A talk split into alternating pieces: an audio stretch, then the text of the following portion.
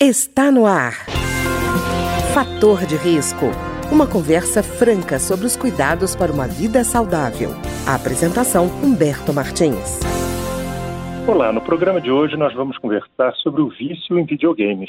E para conversar conosco sobre esse assunto está aqui a médica psiquiatra com especialização em psiquiatria infantil e adolescência pela Unicamp, Universidade de Campinas, a doutora Priscila Zempulski Dossi. Doutora Priscila, tudo bem? Tudo jóia. Doutora Priscila, é uma coisa que eu acho que todo mundo fica na dúvida. Assim, quando é que a gente cruza a fronteira da diversão para dependência nos videogames? Então, normalmente a gente fala quando fica o excesso, né? É, a dependência dos jogos, na verdade, ela sim, a gente já tem várias razões para os jogos causarem essa dependência, né? Os próprios jogos, eles já são pensados e projetados para eles serem viciantes, né? Então tem vários níveis de dificuldade, fica naquela coisa que é sempre uma coisa maior, sempre buscar um novo desafio, e a gente tem muitas recompensas, tanto do ponto de vista que a gente vê até às vezes emocional, mas orgânico mesmo, né? De produção hormonal que a gente tem os hormônios da recompensa. Então, eles são feitos mesmo até, digamos, para causar essa certa dependência. E aí, a criança, o adolescente, mesmo o adulto, né, ele passa a ter um, um grau de tolerância, a gente diz, né? Então, ele vai ficando cada vez mais tempo no jogo. O problema é quando a gente vê que as outras coisas se tornam secundárias e o jogo se torna prioridade. Então, por exemplo, a criança ou adolescente, tudo que vai fazer fica em função do jogo. Então, não quer sair para, por exemplo, jogar uma bola, passear, às vezes não quer fazer uma refeição em família, às vezes não quer estudar, não quer ir para a escola, prefere ficar só na aula remota, porque na verdade vai lá, liga o computador, o celular, né? E aí continua, na verdade, jogando. Então a gente diz que o maior problema é quando isso se torna uma coisa única na vida dessa criança, desse adolescente, principalmente. Acontece também com adultos, mas crianças e adolescentes são um pouco mais vulneráveis, pelo menos por enquanto, né? E aí, quando a gente começa a ter prejuízo, seja social, seja de desenvolvimento, seja de aprendizagem, aí sim a gente fala que cruzou a fronteira. Quando a gente tem esses prejuízos, principalmente assim, é, em detrimento de outras questões, só o jogo importa na vida desse indivíduo, sabe? E o resto acaba sendo secundário. Esse é o maior problema. E, doutora Priscila, a pessoa chega a ter uma síndrome de abstinência, como no caso de outros vícios?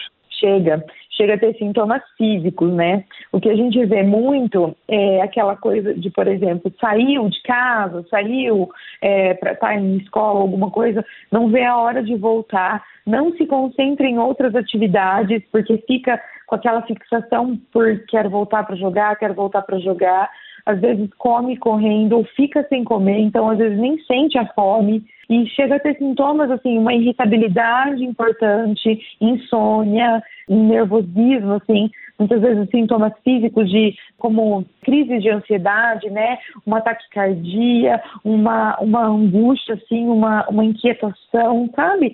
Então a gente tem, sim, a gente chega a ter como se fosse uma síndrome de abstinência. E doutora Priscila, é interessante isso, porque a gente normalmente associa vício com ingestão ou consumo de alguma substância, né? É algo que entra no corpo e trabalha junto com o metabolismo do corpo. O game, na verdade, não acontece isso, né? Então, por isso que eu, eu acho que as pessoas ficam, assim, na dúvida sobre dependência ou não, por causa disso, né? Porque quando fala dependência, vem o histórico todo de dependência química, de alcoolismo, não faz a relação com algo que não entra no organismo, né? Isso, porque isso, na verdade, se torna mais palpável mesmo, né? São coisas que nós enxergamos e estamos colocando, digamos, para dentro do organismo e você vê as reações. Mas o jogo, ele acaba tendo as mesmas reações, mas por meio do, como a gente pode dizer, do hábito, né? Do fazer, então, do jogar. Não é uma coisa que você põe para dentro, mas o resumo é o mesmo né, a gente acaba tendo é, tanto sintomas iguais de dependência como sintomas iguais de abstinência. A única diferença é que a gente não tem a reação orgânica direta da droga no organismo. Mas fora isso, todos os sintomas que nós temos de dependência da, da nosso desenvolvimento hormonal e tal, nós temos. É a mesma coisa.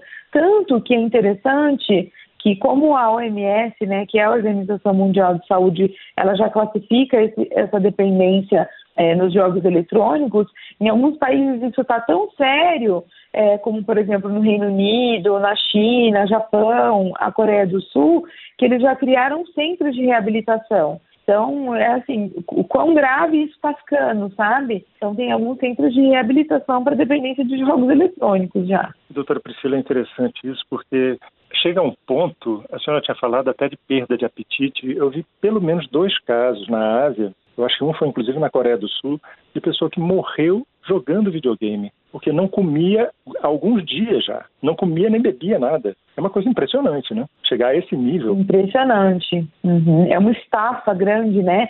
E o quanto que a pessoa é, fica tão viciada, literalmente, que ela perde a, a, o que a gente chama de propriocepção. Ela não tem mais os sentidos dela mesma, assim, ela não se percebe mais. Então, muitas vezes não percebe, por exemplo, que, que quer fazer xixi, né? Não percebe que está com fome, não percebe que às vezes está com uma dor por estar sentada na mesma posição. É uma coisa tão insana, né? É uma coisa tão viciante mesmo, que realmente, assim, casos extremos podem é, acontecer com morte, realmente. E, doutora Priscila, e a questão do, dos jogos violentos induzirem violência? Eu sei que é uma grande polêmica isso, mas a senhora acredita que existe essa tendência ou, vamos dizer, os jogos violentos já estimulam a tendência que a pessoa já possua? Olha, essa é uma ótima pergunta, né? Porque isso realmente é uma dúvida constante.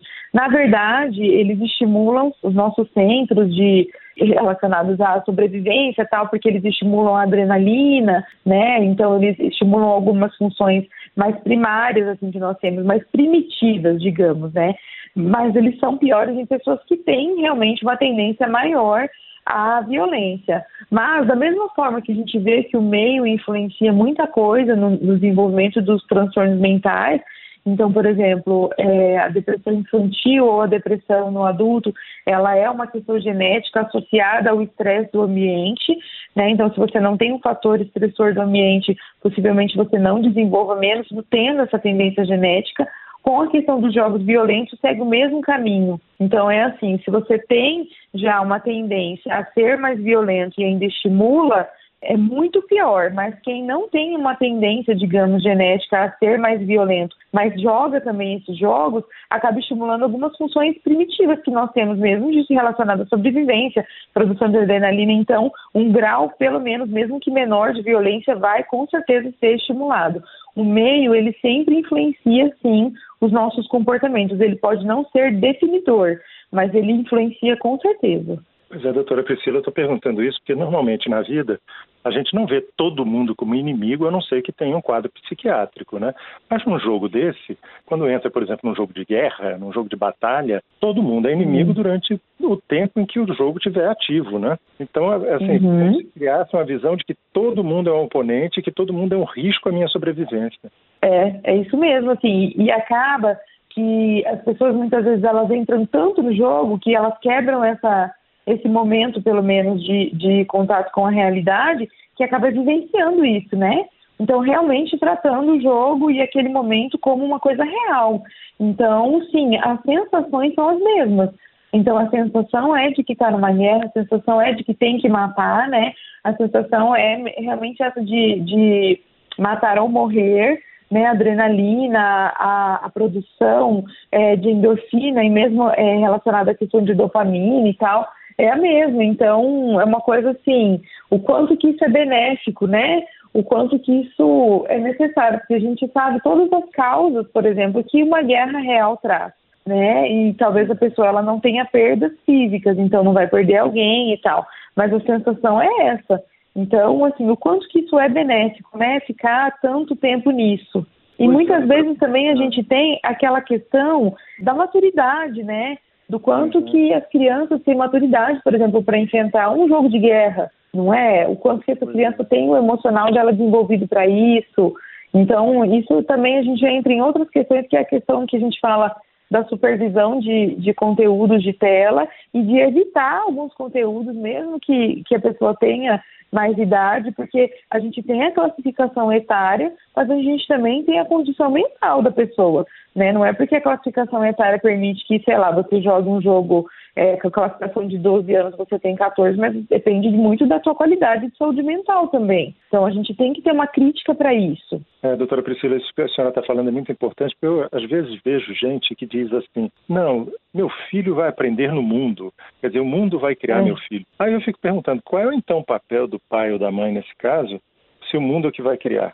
Pois é, e assim, então por causa disso, vamos deixar ver o jogo de guerra? Ué, mas você acha que o teu filho vai aprender a ir para uma guerra? A gente não está na guerra. Esse nem é o mundo no momento, pelo menos não o mundo aqui em que nós vivemos no Brasil, né? Então, assim, é, realmente os pais, às vezes, eles se isentam muito do papel de pais mesmo, né? De orientar, não querem muitas vezes comprar, digamos, a briga com os filhos, então são muito permissivos. Muitas vezes também são pais cansados, muitas vezes também são pais que abusam das telas né? Então, assim, ah, eu tô aqui no computador, não tem problema nenhum, então deixa ele ali ficar no celular o dia inteiro, não tem problema também, né? Então, isso é muito grave, na verdade. A gente vê também uma repetição de padrão, né? Um exemplo errado já dentro de casa, muitas vezes. Doutora Priscila, no jogo ainda tem uma questão sobre a morte que é interessante, né? Normalmente o aprendizado, quando a gente vai realizar esse aprendizado, erro e acerto, a gente toma muito cuidado quando a gente erra, quando ah, o risco, existe um risco pessoal, um risco de vida, né? que não existe no videogame, por exemplo.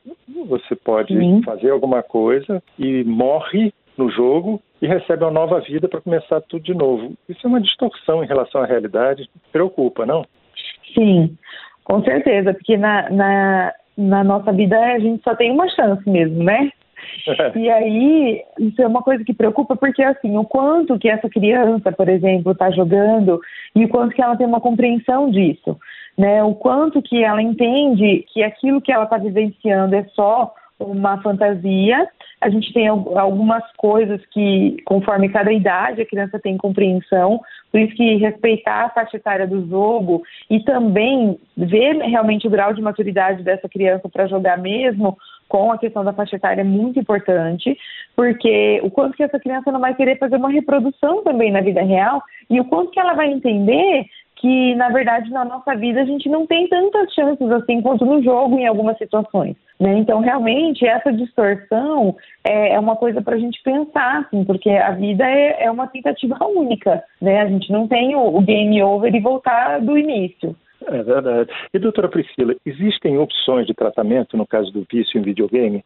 Sim, existem opções de tratamento, sim. A gente opta principalmente pela terapia, né? A gente opta pela terapia geralmente comportamental, que a gente vai obtendo é, metas de retirada. A gente entra com medicações se for necessário, conforme é, os sintomas que o paciente tiver. Então, se for irritabilidade, a gente entra com medicação para irritação. Se for insônia, a gente vai tratar essa insônia. É, se for falta de apetite, a gente entra. Muitas vezes acontece a gente precisar tirar 100% do jogo, de não ter como fazer só uma redução, sabe? Igual realmente uhum. quem bebe ou quem usa uma droga. A gente tem que tirar 100% e tomar muito cuidado com recaídas e aquela história do igual o, o alcoólatra muitas vezes, né? O etilista, ele fala: "Ah, não, eu vou, é só uma cervejinha" né? Não é só uma dosezinha. E muitas vezes com o jogo, como é muito mais simples, né?